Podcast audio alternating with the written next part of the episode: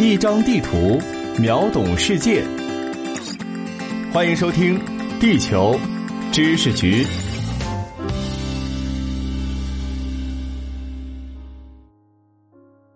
各位听众，你们好，我是零零二号地球观察员海峰。这几天啊，经常看到美国超级寒潮的消息。今天呢，我们就来聊聊这超级寒潮的原因到底是什么。二零二一年一月初，受北极极地涡旋出现分裂南移的影响，中国啊从北方开始出现了寒潮，所到之处气温骤降。北京甚至出现了一九六六年以来的最低气温，伴随着刺骨的寒风，进一步降低了体感温度。让室外行走啊都成为了一种折磨。好在，因为当时南方的湿润空气北上受阻，所以呢，并没有形成降雪，对于供电、交通、能源供应还算是不幸中的万幸。寒潮加暴风雪的次生灾害，最终也没有在中国北方大规模出现。而从二零二一年二月初开始。美国也陆续出现数次降温，范围呢近乎波及整片中部地区。其实啊，这已经不是美国近年来第一次遭遇严重寒潮。在二零一九年一月，整片五大湖地区的平均气温降到零下三十四摄氏度到零下四十摄氏度，不少市镇呢出现了创纪录的低温。而今年的寒潮让美国很多地区的低温再创新低，其中呢，受到寒潮波及严重的地区，甚至包括美国南部靠近墨西哥湾的德克萨斯州。时隔两年，横跨东西半球的三次寒潮背后，有着同一个关键因素的影响，那就是极地涡旋。地球不同纬度接受的太阳辐射量不同。低纬度地区能受到太阳直射，所以气温高，地表气压低；而高纬度呢，气温较低，地表气压高，平流层附近气压却比较低，这就导致了极地高空出现巨大的寒冷涡旋。这涡旋啊，可以把极地温度特别低而且密度较大的空气一直通向上空的平流层，就像是无形的弹力绳束缚着冷空气。把冷空气呢限制在极地地区。这南北极啊都有极地涡旋，南极呢因为存在较为规则的南极大陆，而四周为海洋，所以南极的涡旋中心较为稳定，通常靠近南极点。而北极因为陆地分布不规律，北极点位于北冰洋中，而海陆热力差异啊，又导致陆地在冬季的时候呢。气温更低，所以北极涡旋也相对呈狭长状，中心分布于西伯利亚北部和巴分岛上空两个区域。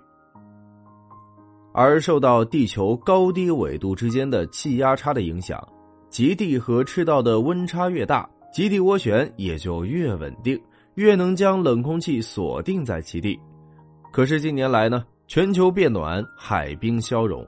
北大西洋和北太平洋水温升高，北极涡旋开始出现了分裂趋势。在洋流和大气环流的综合影响下，南方的温暖空气会向北移动，挤压北极冷气团，甚至将其挤出了多个中心，并在不稳定的情况下向南移动。下方有我局为大家准备的图片，这就相当于分出了好多条北海龙王。每一条南下都是一次大寒潮。西半球的北极冷涡中心八分岛位于加拿大东北部，这里和美国之间仅有哈德森湾、哈德森沿岸平原与五大湖相隔，地势一马平川，并不能有效的阻止寒潮南下。近年来气候变化日益明显，北极海冰呢是持续减少。北极冷涡也变得非常不稳定，这八分岛上空的冷涡中心呢，经常南下到五大洲周边地区和美国东北部，在北美人口密集的地区肆虐。而美国的中央大平原同样地势低平，有利于寒潮的进一步南下，冷空气常常得以贯穿全美，美国自然是深受其害。在下方有我局为大家准备的图片，也就是说呢，在驻巴芬岛北海龙王面前，从哈德森湾到墨西哥湾几乎是无险可守。南北向的密西西比河上空，寒流呢可以肆意流淌。每次这冷窝一到啊，美国各地降温幅度也是非常夸张。今年一月份，其在北京创造的最低温度是零下十九度，而五大湖周边受寒潮影响的时候，则动辄就出现了零下三十度的低温。南下的冷涡除了带来低温。还和哈德森湾与五大湖的水汽碰撞，导致大规模降雪、道路结冰、冻雨等次生灾害，为交通、供电、农业带来了巨大压力。换句话说啊，这冷窝为美国带来的除了冷，还有冻。而美国这一次寒潮范围之广，也是实属罕见的。从加拿大边界的圣劳伦斯河。到墨西哥边界的里奥格兰德河，美国本土领土从北至南近两千英里的广袤土地被寒潮贯穿，普遍遭遇降温。一点五四亿美国人可能受到寒潮的影响。位于平原地带的亚拉巴马州、俄克拉荷马州、堪萨斯州、肯塔基州、密西西比州和德克萨斯州先后发布了紧急声明。这几天呢，寒潮裹挟的水汽为美国北部从阿肯色州到纽约州北部，以及南部的德克萨斯州部分地区带来十五到三十厘米的积雪。当强风刮起积雪，行人的视线就会受到严重影响，道路结冰又让行车的安全性大大降低。在短短的几天当中，就有十五人死于交通事故。下方有我局为大家准备的图片，本来是以为开春了，没想到呢又进入了加强版的冬天，而仙人掌呢也是体验了一把不同的天气呀。这暴风雪啊，不仅为东北部和大湖旁边的中西部带来了影响交通的积雪，还导致数百座城市出现了创纪录的低温，人们只能躲在家中用取暖器惬意片刻。然而，当几百座城市的居民都想在这个时间段惬意一下的时候，能源需求就成倍暴增了。特别是考虑到美国郊区城市化的现状，每户人家供暖所需的燃料数量都会比公寓楼更多，聚沙成塔的消耗为能源供应带来的压力啊，也是不能小觑。而偏偏在这样的关键时刻。不少能源的供给运输企业掉了链子。近年来，美国的原油自给率波动上升，然而这次寒潮导致一些油井啊只能暂时关闭，已经让能源安全跛了一只脚。此外呢，美国逐渐重视环保问题，天然气取暖炉成为重要的取暖器。然而，中部地区却出现了大量的天然气管道被冻裂的情况，而且不仅这一项能源出现紧缺，作为现代社会基础的电力也出现了严重的供应问题。部分州大力推动清洁能源建设，让风力涡轮机成为重要的电力来源。然而，冻雨让风力涡轮机冻结，大大影响了风力发电的效率。这些不利因素综合在一起，至少有十四个州出现了大规模停电。截至二月十五号，有五百一十万户美国人遭遇了停电问题。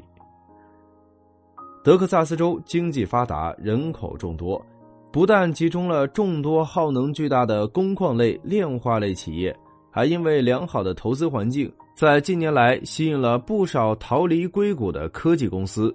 成为新的人口流入区，日常耗电量巨大。正因为地处中部地区，受到本次寒流影响，有百分之七十的人口生活在可能受到寒潮影响的区域。德州呢成为这次大停电的重灾区，全州电力供应一时减少了四成，批发电价飙升至每兆瓦时九千美元，到达了最高限价价格。然而，从这几天时间德州居民遭遇的二百三十万次停电来看，恐怕大家是有钱也买不着电了。